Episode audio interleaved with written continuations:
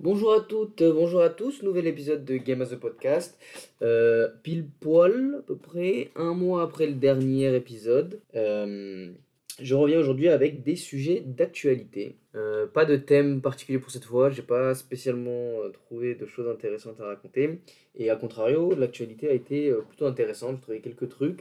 Euh, notamment trois sujets qu'on va aborder aujourd'hui. Et on commence avec le premier, c'est un sujet que j'ai assez pas mal commenté euh, à travers mes podcasts. Il s'agit du deal euh, entre Microsoft et Activision. Alors si vous avez suivi l'actualité, pardon, vous êtes au courant que, que l'autorité de la concurrence britannique a invalidé le rachat de Microsoft euh, enfin le rachat d'Activision par Microsoft. Alors elle avait été validée par la par l'autorité de la concurrence euh, européenne quelque temps auparavant et donc il restait euh, le Royaume-Uni, enfin le UK, oui, et donc enfin les États-Unis pour bah, pour acter officiellement euh, le rachat. Donc le Royaume-Uni n'a pas validé ce rachat-là, Euh, donc ça porte quand même un sacré coup euh, à la possibilité donc de voir ce deal se faire. Il faut quand même noter que Microsoft a fait appel et qu'il est possible que, qu'une nouvelle proposition de la part de Microsoft soit faite, de nouvelles garanties soient données. De toute façon, la règle c'est, que dans le monde des affaires, tout est possible. C'est pas parce que ça a été stoppé maintenant que ce le sera euh, à vie. Euh, il y a énormément de scénarios qui sont euh, envisageables. euh, et notamment, donc, le plus probable, ce serait que Microsoft revienne avec d'autres garanties du style euh, on décide de laisser Call of Duty sur euh, euh, Sony. Enfin, ça, ils l'avaient déjà fait pendant 10 ans. Ils peuvent maintenant désormais l'autoriser. Je crois pas qu'ils l'avaient proposé sur les abonnements, par exemple. Euh, voilà, il y a, euh, il y a d'autres euh, d'autres acteurs du cloud qui pourraient aussi, enfin, auxquels Microsoft pourrait donner des garanties. Euh, je pense à Nvidia notamment. Euh, voilà, donc pour le moment, on n'en sait pas plus. Euh, faudra voir la décision lorsque, lorsque cette, euh, cette affaire sera jugée en appel. Alors, il faut savoir que pour l'appel, euh, ils vont pas refaire un. C'est le principe de faire appel, ils vont pas refaire l'analyse, ils vont simplement regarder si les conditions dans lesquelles le jugement a été, donné ont été respectées. Donc en général, il y a peu de chances que ça change. Je l'avenir, mais a priori, euh, je, enfin, je vois pas, euh, il y a, enfin, il y a- rien qui pourrait laisser penser que ça, ça pourrait euh, changer euh, lors de l'appel. Donc, euh, donc ce feuilleton n'est pas fini, on risque de l'entendre pendant un moment. Euh, Il y a quand même un scénario euh, sur lequel donc j'ai cherché mais j'ai pas eu de réponse. C'est savoir si euh, Activision Blizzard pourrait se défaire de ses activités au Royaume-Uni pour permettre d'être racheté. Et ça, euh, parce qu'effectivement, quand le Royaume-Uni, alors c'est à prendre avec des pincettes, parce euh, il y a peut-être des, des conditions, des clauses qui font que ce que je vais dire est- ne fonctionne pas. Mais étant donné que ce rachat a été bloqué aux États-Unis, si Activision Blizzard King se déleste de ses activités au Royaume-Uni pour en créer une entité indépendante, le reste des activités pourrait être racheté. Alors, mais ça fonctionnerait de manière un peu bizarre parce que ça voudrait. Ça pose plein de questions et c'est peut-être euh, absolument pas quelque chose qui serait envisageable de toute façon ou possible même par Activision Blizzard. Donc, affaire à suivre. Euh, de mon point de vue, je trouve que c'est dommage. Euh, alors, il y a- plusieurs choses. Si je, je me serais que je me suis jamais vraiment, j'ai jamais vraiment donné mon avis sur ça, euh, sur est-ce que je considère que ce rachat serait une bonne chose ou pas. Euh, c'est assez compliqué à dire. En tout cas, euh, effectivement, comme je l'avais mentionné dans, un premier épisode, ce qui est un peu étrange pour moi, c'est la manière dont, cette, dont l'autorité de la concurrence britannique a découpé le marché. Alors, effectivement, pour. Alors, je suis pas un spécialiste du droit de la concurrence, mais euh, il faut savoir que quand ce genre d'affaires se produit, euh, ce genre de situation, l'autorité va examiner le marché. Et une des questions importantes, c'est de, définir le marché. Alors là, donc on peut dire, bah oui, donc c'est le jeu vidéo, c'est le marché du jeu vidéo. D'accord, sauf que l'autorité de la concurrence a, est allée un peu plus loin et ils ont dit, non mais c'est le, le, le marché qu'on va étudier, c'est le marché du cloud gaming. Et donc ils ont identifié les acteurs du cloud gaming et ils ont regardé la position de Microsoft et l'éventuel impact qu'aurait le, rachat d'Activision Blizzard King par Microsoft sur ce marché-là. Or, c'est un peu particulier parce que le marché du... Enfin, c'est un peu particulier de partir du marché du cloud gaming parce que ça suppose qu'il est quelque chose d'à part. Aujourd'hui, dans la pratique du jeu vidéo, vous pouvez très bien jouer euh, en cloud gaming, enfin acheter vos jeux en physique, euh, jouer en ligne ou pas, jouer sur mobile.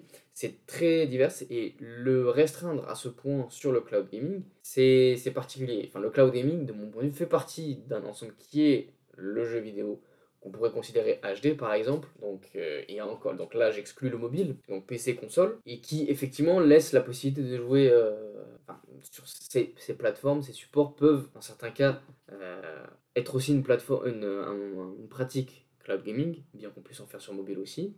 Et même, et en fait, en faisant ce découpage-là, on exclut certains acteurs, on exclut par exemple Nintendo, Sony d'une moindre mesure,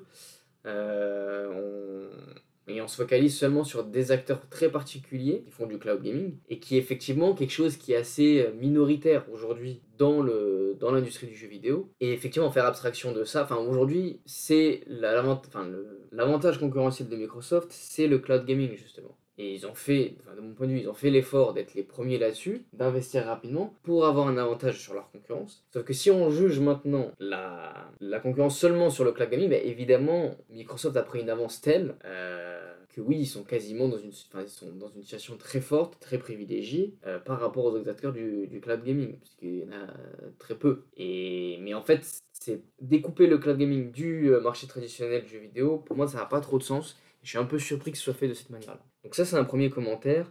Euh, bon, c'est quasiment. Euh, enfin, ça change pas de ce que j'avais dit la dernière fois si vous avez écouté l'épisode. Euh, sur le rachat en lui-même, je trouve qu'effectivement, à court terme, ce serait une bonne chose pour les, pour les joueurs et les joueuses. L'offre du Game Pass est une offre, je trouve, vraiment très intéressante et très peu chère. Enfin, personnellement, j'ai pris un abonnement dans 3 ans pour 130 euros.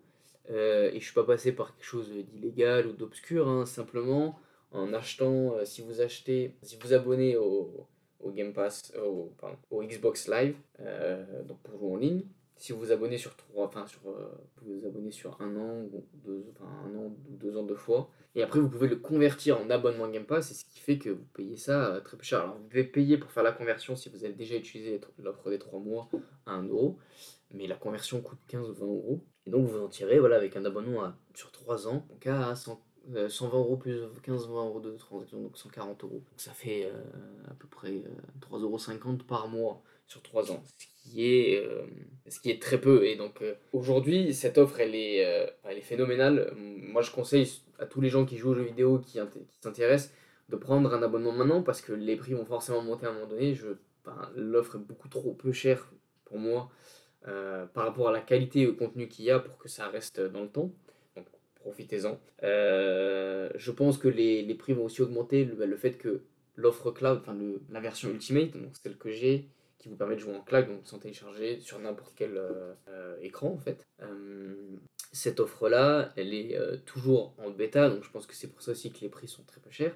Enfin même l'offre de base, si vous prenez sur PC ou même sur console, reste quand même très peu cher et, et offre un contenu démentiel. Donc rajouter un Call of Duty qui sort euh, chaque année, euh, les Diablo, enfin les jeux de, Blizzard, sachant qu'en plus vous avez euh, les, les jeux abonnements du World of Warcraft notamment, on peut se dire oui effectivement c'est quelque chose de très très fort de la part de Microsoft et bon, on sait qu'un Call of Duty, c'est toujours la meilleure vente de l'année avec un FIFA. Et quand il y a un Pokémon ou un Mario qui sort, enfin même Mario Kart, euh, c'est vrai que ça reste parmi les meilleures ventes de l'année, enfin notamment en France, euh, des années après la sortie. Donc effectivement, avoir un jeu comme ça dans le, dans le Game Pass, disponible Day One, euh, vous pouvez y jouer sur votre mobile, sur votre, votre PC, enfin via le cloud quoi.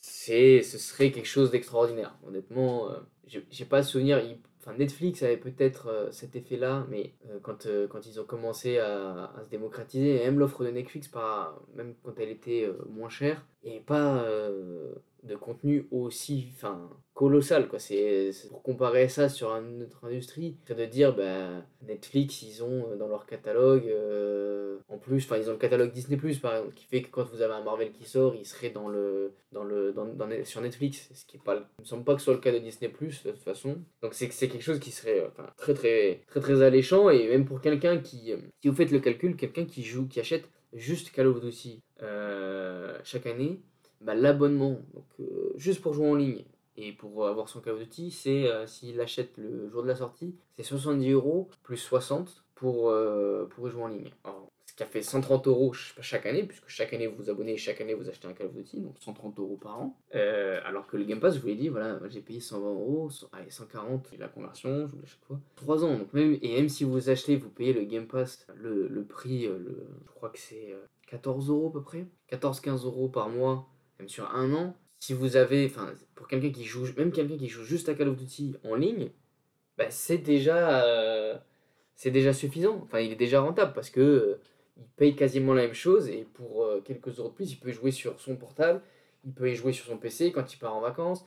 Euh, vous pouvez y jouer quand, euh, enfin, vous pouvez jouer à tous les autres jeux du Game Pass. Entre temps, enfin, ce serait vraiment un très très gros coup et, et c'est sûr que ça donnerait un avantage certain à Microsoft.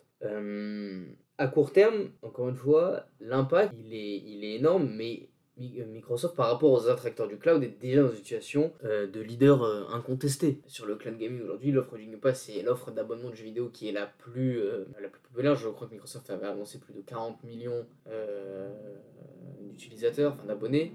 Donc c'est monstrueux déjà. Alors si vous comparez je crois que Sony avait avait communiqué sur les abonnements du PSN PS Plus euh, euh, au moment où ils avaient, où ils avaient annoncé leur, euh, leur leurs nouvelles offres avec les trois niveaux d'abonnement. on était effectivement à des niveaux plus élevés, mais c'était que pour jouer en ligne. Il n'y avait pas de jeu, il y avait deux jeux par mois, donc c'était pas vraiment comparable. Et aujourd'hui, on n'a pas de chiffres, hein. enfin, à ma connaissance, Sony n'a pas communiqué de nombre d'abonnés sur le tiers extra ou premium de leur, de leur abonnement.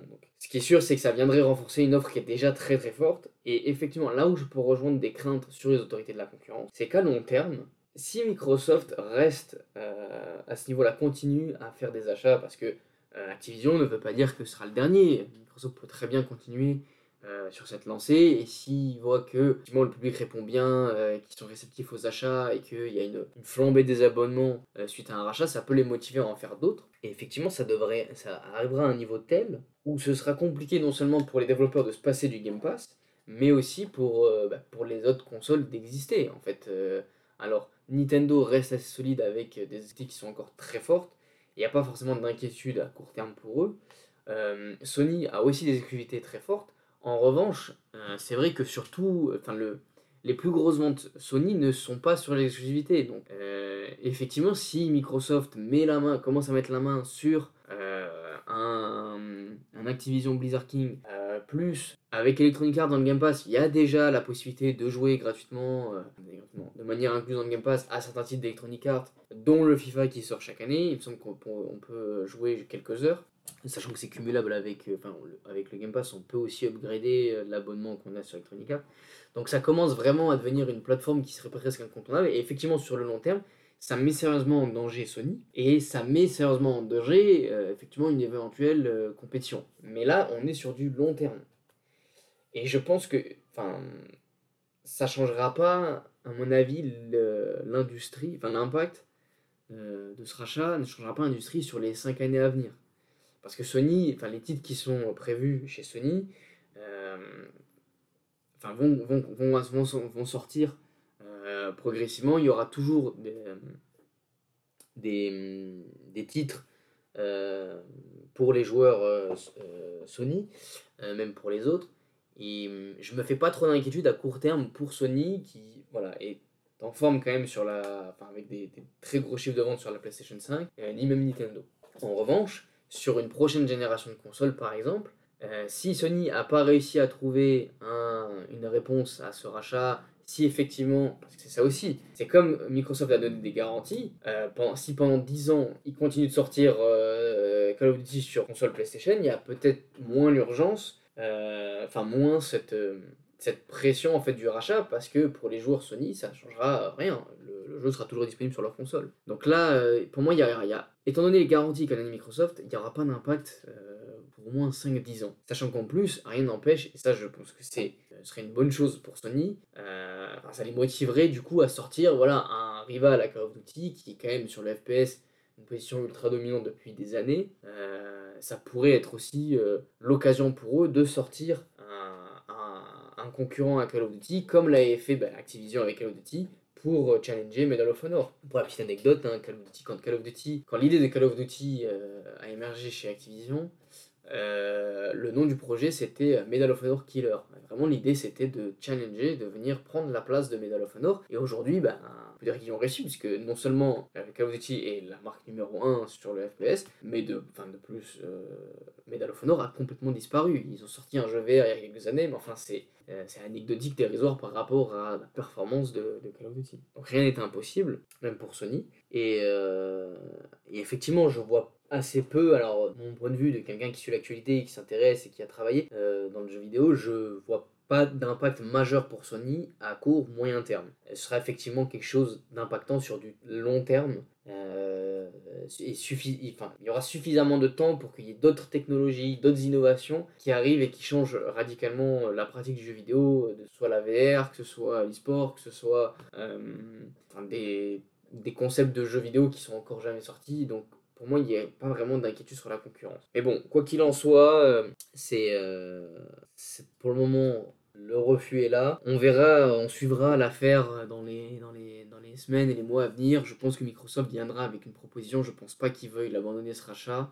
Euh, sachant qu'en plus, ils ont déjà déboursé des. Bon, alors après, c'est dérisoire par rapport à la somme totale du rachat, mais ils déboursent déjà des milliards. Je crois que Microsoft, même si le deal ne se fait, ils sont quand même obligés de, de, de dépenser 4 milliards dans cette acquisition, donc enfin, ils seront obligés de les verser, donc euh, bon, ça a quand même un coût, euh, ne serait-ce que cette proposition-là, et puis même en interne, hein, ça doit quand même les, les occuper euh, abondamment, cette histoire. Donc affaire à suivre, et en tout cas ce sera très intéressant de voir l'impact du rachat ou non, finalement,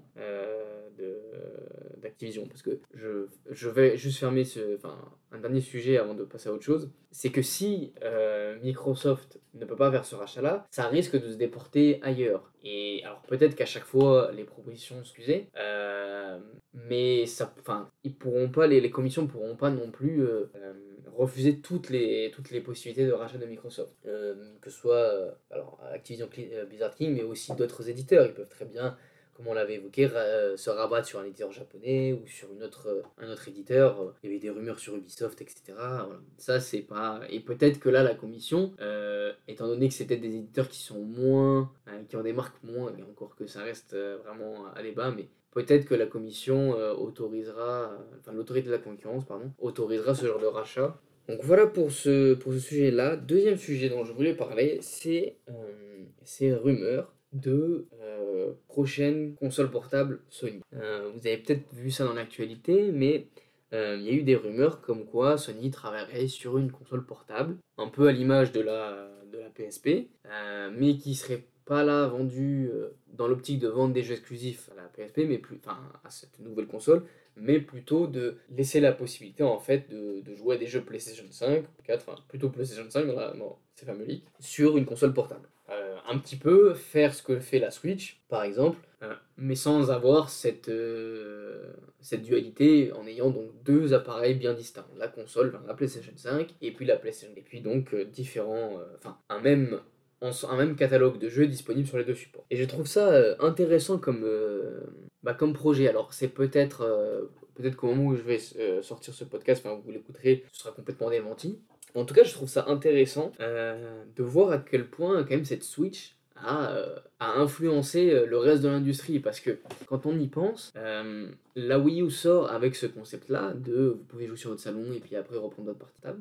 Elle fait un flop. La Switch arrive avec quasiment la même proposition, avec quelque chose d'un peu plus euh, approfondi avec les Joy-Con, le fait voilà, de pouvoir jouer à deux, euh, enfin d'avoir une manette qui se sépare en deux pour jouer, pour jouer à plusieurs. Euh, mais ça reste globalement la même, le même principe. Hein, j'ai mon, ma télé, je peux jouer sur ma télé et je peux jouer en mode portable. Et la Switch explose tout. alors souvent quand on essaye d'expliquer le, succès ou l'échec d'une console, il y a plusieurs choses. Hein. en général on parle du prix mais le, la Wii U n'était pas forcément beaucoup plus chère que n'est la Switch, euh, que ne l'était la Switch ainsi. Euh, la, la, Wii U, pour rappel, était vendue à sortie à 350 euros et la Switch a été vendue à 330 euros, quelque chose comme ça à sa sortie. Euh, bon, il y a des offres qui la faisaient un peu moins cher, donc c'était enfin 20 ou 30 euros d'écart après, donc voilà, quelque chose d'assez similaire. L'autre élément sur lequel on se base pour attester de, du succès ou de l'échec, c'est le catalogue des jeux. Et là, c'est assez curieux, pour ne pas dire marrant, euh, de voir que la plupart des, grands succès Switch étaient des jeux qui étaient déjà sortis sur la Wii U, notamment Breath of the Wild et Mario Kart 8. Bon, même si c'est vrai que euh, la, la, Switch est sortie en même temps que Zelda par exemple, enfin Breath of the Wild, et qui, qui était au lancement de la Switch, il était sorti aussi sur, euh, sur euh, Wii U. Donc finalement c'était... Est-ce qu'on peut expliquer le... Enfin il y avait quand même des jeux, et je suis pas sûr que c'était c'était seulement le catalogue qui explique son échec. Parce que vous avez à peu près toutes les licences Nintendo qui sont sur cette console. Il y a Mario, il y a eu un Mario Kart, il y a eu des jeux.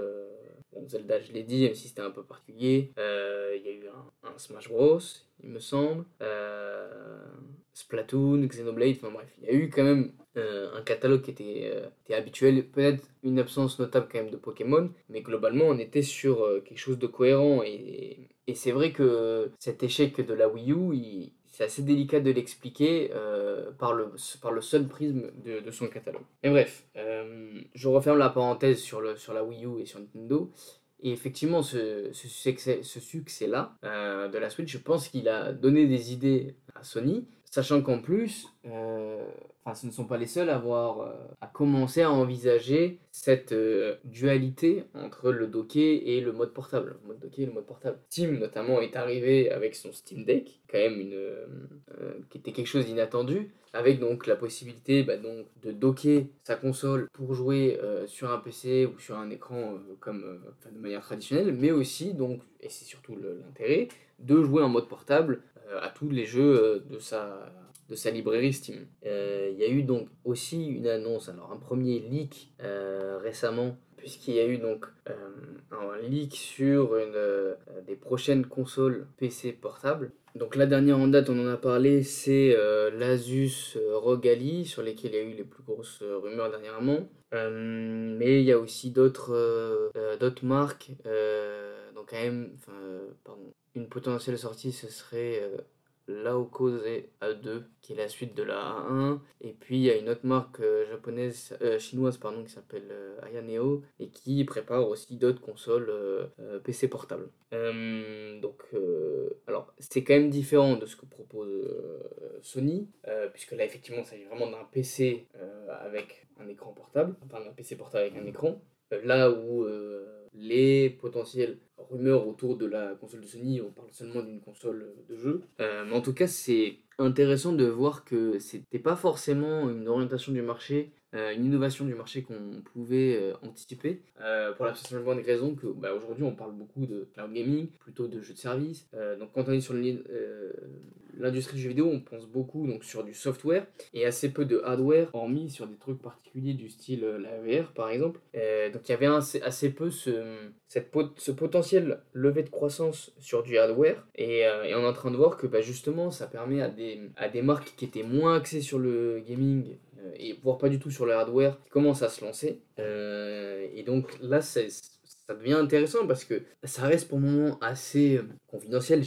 Le Steam Deck, je crois que c'est bien vendu par rapport à ce, à ce à quoi on pouvait s'espérer. Ça reste très loin d'une Switch ou d'une PlayStation 5. En revanche, c'est intéressant de voir qu'il y a des nouveaux acteurs qui veulent rentrer sur du hardware jeux vidéo. Alors ils mettent un, mettent un pied dans la porte avec, avec cette euh, dualité, enfin PC, enfin, ils rentrent plutôt via le PC que ils rentrent plutôt via le PC en le proposant en proposant une version portable et donc plus euh, pensée jeu vidéo. Euh, mais voilà, c'est pas quelque chose moi à titre personnel pensais que ça allait prendre plus que ça. Euh, J'avais pas anticipé, je pensais pas que Steam allait sortir une console de jeu, enfin un ordi console portable, console PC portable on va dire et que d'autres acteurs prennent le pas. Alors effectivement, là où c'était plus prévisible, c'est de voir comme Steam Deck a bien fonctionné, de se dire bah, effectivement il y en a d'autres qui vont euh, arriver, proposer d'autres itérations, quelque chose de plus ergonomique, de plus léger, euh, capable de faire tourner euh, des jeux qui sont pas que sur Steam, etc.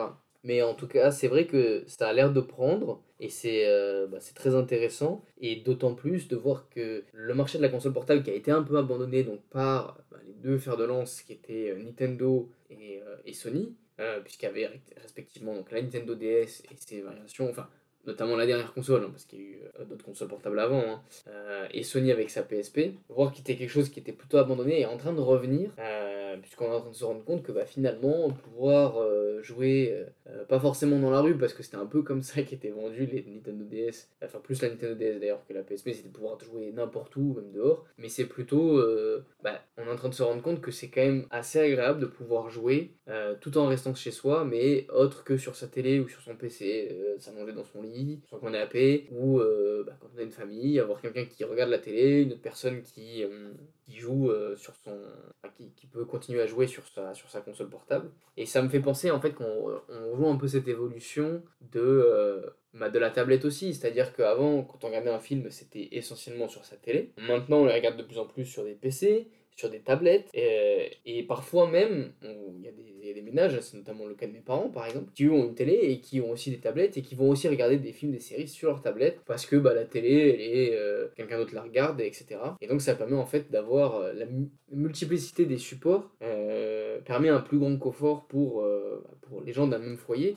Et effectivement, sur la console, c'était jusqu'à présent pensé comme euh, quelque chose de très séparé, c'est-à-dire avoir vraiment une console portable avec des jeux faits pour le portable et exclusifs à ce support-là, ou à cette console-là.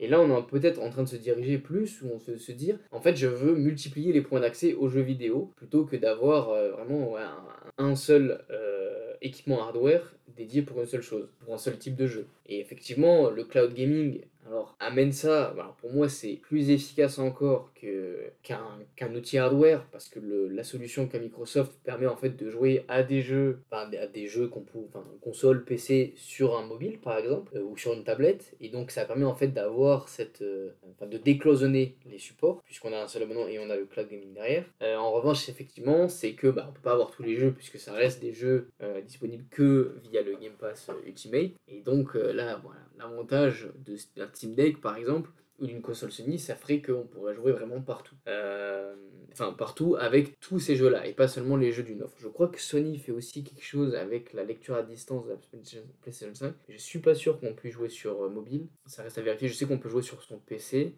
Euh, mais voilà, enfin, quelque, chose sur, quelque chose qui est moins confortable. Enfin, pour moi, que je joue sur PC ou que je joue sur un écran télé, ça reste assez similaire en termes d'expérience, de confort qui n'est pas aussi, euh, je dirais, euh, abouti que vraiment une console portable qui vous permet de vous allonger de dans n'importe quelle position. Vous pouvez jouer aux toilettes, vous pouvez jouer euh, vraiment n'importe où dans votre, dans votre pièce ou même à l'extérieur, hein, dans votre jardin, si ça vous plaît. si, vous, si vous avez un coin confortable, pourquoi pas. donc voilà, et, effectivement, ce, ça restera à voir dans les semaines à venir si c'est vraiment confirmé ou dans les mois, mais en tout cas, je trouve ça intéressant que Sony reprenne ça. Effectivement, c'est pas une, une, mauvaise idée. Euh, faudra juste voir le prix. Euh, effectivement, si c'est plus de 250 euros, je trouverais ça cher pour, euh, pour une PSP qui stream en fait des jeux PS5. Mais à voir. Euh, peut-être que ce sera, ce sera plus cher pour d'autres choses. Enfin, on n'est pas encore sûr du produit en tant que tel, donc euh, ça, dépend aussi du, ça dépend aussi beaucoup du produit. Euh, en revanche, les autres, je dirais les autres produits, donc les vraiment consoles PC portables qui sont véritablement PC, là on est sur des prix de PC, donc c'est bien plus cher qu'une console qui est, de toute façon, à ce, prix-là, quand on voit le hardware d'une PlayStation 5 par exemple, c'est vraiment pas cher pour quand on regarde juste le hardware. Mais là, donc on est sur des, des prix totalement différents. Et donc, faudra voir si cette euh, console aussi, elle peut se passer d'une PlayStation 5 ou si on peut y jouer, euh, si on peut jouer à tous les jeux PS5 sans avoir besoin d'une PlayStation 5 physiquement euh, via cette console portable. Effectivement, ça reste, je pense que le prix sera plus élevé que 250 euros, mais ce sera aussi beaucoup plus intéressant, donc pourquoi pas. donc voilà pour ce potentiel retour des consoles portables, et en tout cas une apparition des consoles PC portables, ça c'est avéré, et encore une fois, c'était pas quelque chose que, euh, que j'avais anticipé. Je pense pas qu'il y en ait beaucoup qui anticipé non plus, mais en tout cas, je trouve ça très intéressant de suivre ça et j'ai hâte personnellement de voir ce que ça va donner. Euh, dernier sujet euh, du jour. Euh, donc ça fait déjà un peu plus d'une demi-heure que j'en parle. Je vais essayer d'être un peu plus synthétique, même si c'est un sujet sur lequel je pourrais en parler des heures. Tant il y a deux choses à dire. donc récemment, il y a eu une étude qui est sortie sur le profil type des joueurs, profil type du joueur-joueuse en France. Et cette enquête, elle a été abondamment commentée et reprise, notamment sur Twitter. Euh, parce qu'il y a donc Zerator qui est un célèbre streamer français qui a commenté ça. Et cette étude notamment elle souligne le fait qu'il y aurait plus de joueurs de plus de 50 ans que de joueurs entre 15 et 24 ans. Alors, euh, donc Zerator, donc streamer, l'a reprise en disant euh, et si on excluait, et si on excluait le mobile. Euh, donc sous-entendu, euh, je ne me, permets pas de parler à sa place et c'était quelque chose, c'est une question vraiment très, de manière très curieuse de sa part, hein, sans jugement négatif, mais qui disait, enfin, qui supposait, suggérait que le mobile tire vraiment la moyenne d'âge vers le haut et qu'il serait curieux de voir si on enlevait les jeux mobiles de cette enquête, est-ce qu'on aurait quelque chose de sensiblement différent ou de similaire? Enfin voilà, qu'est-ce qu'on aurait? Alors j'ai pas accès euh, à l'étude en tant que telle. En tout cas, et ce commentaire je le trouve intéressant et je trouve aussi intéressant les réactions qu'il a, qu'il a enchaînées. Alors d'abord, quand on fait une, étude sur le jeu en tant que tel, effectivement sur 750 on peut demander les, supports, ça arrive quand j'ai travaillé chez Ubisoft, on faisait ce genre d'enquête et on demande les supports euh, toujours. Donc il y a possibilité de le savoir. Euh, peut-être que l'institut qui s'en est parce que je crois pas que ce soit une entreprise privée, n'a pas, enfin moi dans ce que j'ai vu, il n'y avait pas non plus de, détails sur les, sur les supports utilisés, enfin interrogés. En revanche, voilà, c'est quelque chose qu'on pourrait savoir si, euh, si vous payez pour avoir des études de marché, effectivement, on pourrait savoir ça. Bon, ce qui n'est pas mon cas, même si euh, chez Ubisoft, j'ai quand même, enfin, de ce que j'ai, les sujets sur lesquels j'ai travaillé, chez Ubisoft m'ont permis quand même d'avoir une idée un peu de, de, la, de la démographie. Et effectivement, je vais dans le sens de Zerator. Si vous enlevez le mobile, euh, la moyenne d'âge, elle, pas plus de 50 ans. Vous n'avez pas plus de joueurs de, vous n'avez pas plus de joueurs qui ont plus de 50 ans euh, que de joueurs entre 15 et 24 ans. Euh, tous, tous hein, hommes et femmes. Donc effectivement, moi là j'ai répondu à la question. Euh, je peux dire oui, bah effectivement si on enlève le mobile, c'est pas, pas la même, on n'a pas la même moyenne d'âge. En revanche, ce qui est intéressant, c'est que c'est la réaction qu'elle a entraînée, où il y a beaucoup de gens qui, pas forcément allaient cracher sur les joueurs mobiles ou ces personnes de plus de 50 ans qui jouent à des jeux mobiles en disant mais c'est pas des vrais gamers euh, ou ça compte pas ou ce genre de choses. Mais ce qui est intéressant c'est qu'on a posé la question de bah qu'est-ce que c'est être un gamer? Une gameuse de manière générale. Et, c'est ça qu'en fait cette, euh, cette enquête elle a révélé. C'est que si on prend une définition et que vous êtes euh, vraiment un institut qui fait des études de marché si vous vous intéressez à la question de jeux vidéo vous allez considérer comme jeux vidéo les jeux mobiles. Et c'est tout à fait normal et même si vous n'êtes pas un institut, euh, Candy Crush, ça reste un jeu vidéo. Un solitaire, ça reste un jeu vidéo. Euh, donc effectivement, quelqu'un qui joue à ce genre de jeu bah, est considéré comme un joueur, une joueuse de jeux vidéo. Et donc, c'est tout à fait normal qu'on les retrouve dans ces enquêtes-là. Sauf que pour, et c'est notamment euh, ce qu'on voit depuis des années, pour une grosse partie, enfin une partie on va dire, des joueurs-joueuses, ils font quand même une distinction entre ces genres de jeux, ces jeux PC qui reprennent, euh, voilà, que vous avez euh, sur les PC des grands-parents et les jeux mobiles, et les jeux qu'on pourrait dire HD, souvent donc les jeux PC, euh, console. Des jeux qu'on retrouve à la fois sur le PC et la console. Et cette, euh, ces commentaires-là, en fait, ils ont suscité euh, un peu une réflexion collective sur mais comment on pourrait définir ce qu'est un gamer? Est-ce qu'on considère comme, comme cet institut que si vous êtes un joueur mobile, bah, vous êtes un joueur ou une joueuse? Alors de mon point de vue, oui, mais effectivement, c'est intéressant quand même de savoir, enfin d'isoler les joueurs mobiles de cette étude-là, notamment aussi pour voir à quel point ces, ces, populations-là sont différentes. Parce que quand vous faites une étude de marché, une enquête, effectivement, ça peut être intéressant d'avoir la vision très large de la pratique du jeu vidéo, donc en incluant le mobile. En revanche, ce qui est intéressant aussi, c'est de voir si vous avez des pratiques qui sont similaires au sein des joueurs et des joueuses de jeux vidéo. Parce qu'aujourd'hui, et là je reprends ce que disait une, une personne, une cadre de chez Microsoft, euh, qui disait, en fait, la question de poser la question de si quelqu'un joue aux jeux vidéo ou pas, aujourd'hui elle a un peu désuète, parce qu'elle considérait que tout le monde joue aux jeux vidéo. Et c'est quelque chose avec lequel je suis plus ou moins d'accord. Quasiment tout le monde joue aux jeux vidéo aujourd'hui. Et donc, il n'y a pas une population qui joue et une population qui ne joue pas.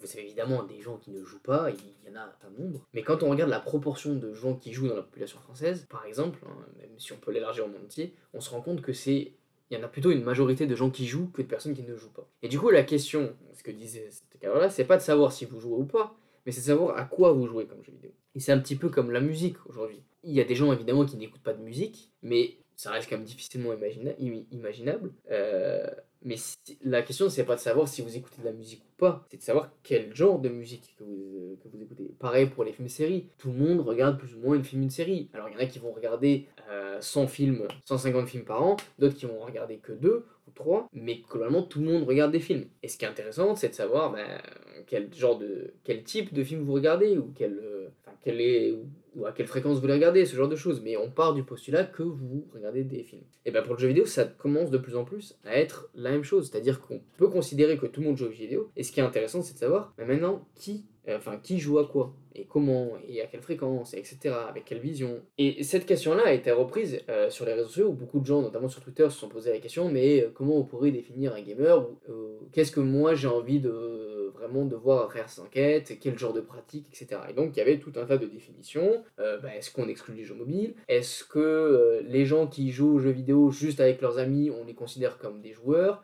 Euh, est-ce que euh, ceux qui euh, préfèrent regarder un film plutôt que jouer à un jeu vidéo, on peut les considérer comme des joueurs de jeux vidéo ou parce que s'ils ont le choix, bah, du coup ils jouent jamais aux jeux vidéo. voilà, il y a tout un genre de choses. Est-ce que si vous jouez que dans le métro par exemple, vous êtes un joueur de jeux vidéo Et c'est intéressant. Ce sont des questions intéressantes. Alors il y en a qui sont plus pertinentes que d'autres, mais ça reste intéressant euh, parce que justement elle, elle comment dire pour moi elle touche du doigt un petit peu euh, c'est ce constat là qu'on joue tous aux jeux vidéo mais qu'on a des pratiques différentes et c'est ça qui est plus intéressant aujourd'hui. Et c'est ces différentes pratiques cette division cette différente vision du jeu vidéo et de la pratique qui vont nous permettre en fait de segmenter et ça c'est vraiment un travail de marketing de segmenter en fait le marché du jeu vidéo les pratiques du jeu vidéo en différents groupes euh, qui en ce sens sont homogènes mais très différents des uns des autres. Typiquement, si vous regardez bah, les joueurs de plus de 50 ans, euh, peut-être que vous allez voir qu'effectivement ils jouent qu'à du jeu mobile et que globalement entre eux ils ont des comportements assez similaires. Ils aiment, je sais pas moi, je donne un exemple, les jeux de cartes. Euh, et à l'inverse, si vous regardez une autre population, bah, peut-être que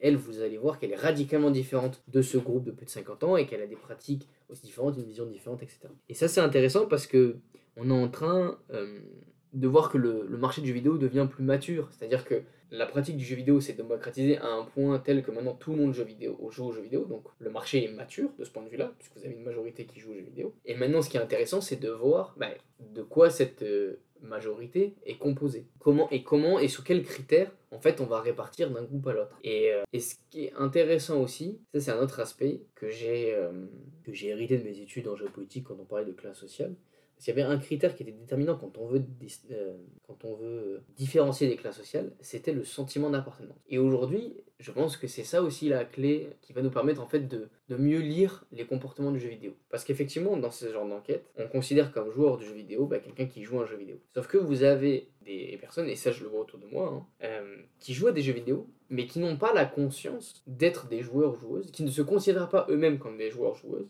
et qui euh, n'ont pas ce sentiment d'appartenance en tant que joueur de jeux vidéo. Ou à l'inverse, vous en avez d'autres qui vont le revendiquer, qui vont s'affirmer comme étant des passionnés de jeux vidéo, et qui vont se revendiquer euh, fièrement, parce que c'est leur passion, comme euh, joueurs, joueuses de jeux vidéo. Et c'est mon cas d'ailleurs. Et je pense aussi, c'est ça aussi un, un critère devrait être pris en compte quand on fait ce genre d'études, c'est le sentiment d'appartenance euh, ou la conscience qu'on a de sa pratique vidéo. Parce que vous avez des gens qui jouent tous les jours dans le métro à Candy Crush ou à un autre jeu. Mais si vous leur posez la question, est-ce que vous êtes un joueur de jeux vidéo? Ils vont vous dire non. Parce que pour eux, le jeu vidéo, c'est vraiment euh, la console de jeu, la PlayStation, et même s'ils connaissent pas trop, ils suivent pas forcément l'actualité, ils sont pas trop au courant de ce qui se fait, pour eux, jouer c'est vraiment une activité à part. Et comme c'est quelque chose qu'ils font sur leur téléphone, euh, comme ça à la pause entre midi et deux ou dans le métro, même s'ils sont vraiment investis dans le jeu, qu'ils y jouent tous les jours, qu'ils y mettent de l'argent, etc., ben, vous allez avoir des gens qui vont dire non mais je suis pas je suis pas un joueur de vidéo alors que potentiellement ils mettent peut-être plus d'argent que quelqu'un qui va jouer tous les jours euh, un jeu gratuit free-to-play euh, et qui met pas d'argent dessus. Et, ça, je trouve que c'est intéressant. Et ça va être notamment être intéressant pour les entreprises de faire prendre conscience à des, à des gens qui sont joueurs, joueuses de jeux vidéo. Et ça, je pense que ça les... Notamment sur les joueurs mobiles, ça l'est trop peu. Et, peut-être que dans le futur, ça changera aussi on a beaucoup plus de gens qui prennent conscience, qui jouent à des jeux vidéo et qui se définissent en tant que tels. Voilà, ça c'était une réflexion que je voulais partager. aussi, là, comme ça, j'y pense, faut savoir que bah, les population euh, aussi, enfin le jeu vidéo maintenant commence euh, à être, euh, je dirais, une passion assez, assez mature dans le sens où les premiers jeux vidéo vraiment commencent milieu des années 80. Donc vous avez des gens qui ont toujours été passionnés de jeux vidéo, qui ont toujours joué aux jeux vidéo, qui aujourd'hui ont plus de 40 ans. Donc ça c'est voire 50. Donc c'est pas, enfin, faut pas non plus tomber dans la dichotomie. Si vous avez plus de 50 ans, c'est que vous jouez à des jeux mobiles dans le métro, etc. Euh, vous avez aussi voilà, des, des gens qui... Euh, et vous allez en avoir de plus en plus parce que les gens vieillissent et des gens qui ont commencé jeunes à avoir la passion de jeu vidéo la conservent et aujourd'hui, bah, il y en a qui ont plus de 50 ans. Hein. Donc euh, voilà, il faut aussi prendre conscience de ça, que c'est pas seulement un, un passe-temps de, de, jeunes ou d'adolescents comme on pourrait le, pourrait le croire. vous avez tout type de population qui y joue et c'est très bien et que, que ça continue. Et, et une autre chose aussi à laquelle ça m'a fait penser, c'est, c'est à, quel point vous considérez joueur, ou dans vos choix de la journée, comment vous arbitrez justement vos, vos passants entre deux, euh, deux hobbies. donc c'est peut-être pas très clair la manière dont je l'ai formulé, mais si je prends mon exemple, donc moi je suis quelqu'un que j'estime passionné de jeux vidéo, bah, j'ai un podcast sur ça, je passe beaucoup de temps à lire l'actualité, à m'enseigner, à suivre ce que les autres font, euh, à évidemment à jouer et à partager autour de ça. Euh, en revanche, il y a des certaines situations où si j'ai le choix entre deux passe-temps, deux activités, je vais privilégier une activité qui n'est pas le jeu vidéo. Typiquement quand je suis dans le métro, moi je, je préfère lire livre plutôt que de jouer à un jeu sur mon, téléphone. Et je pourrais jouer, euh, vu que j'ai le cloud gaming, il y a un temps où je jouais par exemple à Slay the Spire, mais maintenant je la fais plus. Alors c'est vrai que je joue plus à Slay the Spire, mais j'ai tous les jeux du Game Pass et il y en a un bon paquet sur lequel je pourrais jouer sur mobile, qui sont adaptés et que j'aime beaucoup. Mais par contre, quand je suis dans le métro, je préfère lire. Donc on peut se dire, mais quelqu'un qui préfère lire à jouer aux jeux vidéo, est-ce que c'est vraiment un joueur de jeux vidéo? Ça, c'est une première question qu'on peut se poser, elle est légitime. En revanche, quand je suis chez moi euh, et que j'ai 2-3 heures devant moi de temps libre, une fois que j'ai fini ce, voilà, ce que j'ai à faire, tout ça, et que j'ai du temps pour, vraiment pour moi, mais je préfère jouer aux jeux vidéo plutôt que regarder un film ou que de lire. Et donc là, on peut se dire, bah là ouais, effectivement, c'est quelqu'un qui préfère le jeu vidéo parce que il a, il choisi quasiment dans tous les cas plutôt qu'une autre activité. Et il y a plein de, y a plein de moments où si par exemple, bah, je suis avec ma copine et qu'on veut voir un film ensemble, même si j'ai 2-3 heures devant moi et que je pourrais jouer aux jeux vidéo, bah, je préfère peut-être regarder un film parce que c'est un film que j'ai attendu, que j'ai envie de partager avec elle, plutôt que de jouer euh, tout seul dans mon coin à un jeu vidéo. Et ça, c'est aussi des choses qui sont importantes à prendre en compte quand on juge des préférences. Parce que vous pouvez avoir des activités, ou euh, enfin des enquêtes, où on va demander, ben voilà, vous avez deux heures devant vous, euh, qu'est-ce que vous choisissez? Ben Là, vous pouvez dire, ben, je préfère euh, lire un livre, je préfère jouer aux vidéos, etc. Mais si il y a une autre personne dans l'équation, si vous avez la possibilité entre aller voir un ami au bar ou aller voir un ami, enfin jouer avec un ami en ligne, qu'est-ce que vous choisissez? Et ça, c'est des, des choix, enfin c'est des, comment dire, on commence à aller dans une finesse, je trouve, euh, d'analyse, parce qu'on pose vraiment la question des choix, des préférences, qui est beaucoup plus importante pour moi, enfin pertinente je trouve en tant qu'analyste entre guillemets parce que c'est le ce que j'avais l'activité que j'ai exercée quand je travaillais chez Ubisoft notamment euh, que des questions euh, un peu plus enfin parce que parfois sur des enquêtes vous allez vous nommer la fréquence les jeux que vous préférez, ce genre de choses. Mais on a assez peu aussi des, des dualités comme ça. Et c'est très intéressant, je trouve, de poser la question parce qu'on se rend compte d'une chose, c'est que euh, nos comportements sont de plus en plus complexes. Et, euh, c'est parce que vous êtes un fan de jeux vidéo, par exemple, que vous allez toujours privilégier la pratique du jeu vidéo à n'importe quel moment, euh, dans n'importe quelle situation.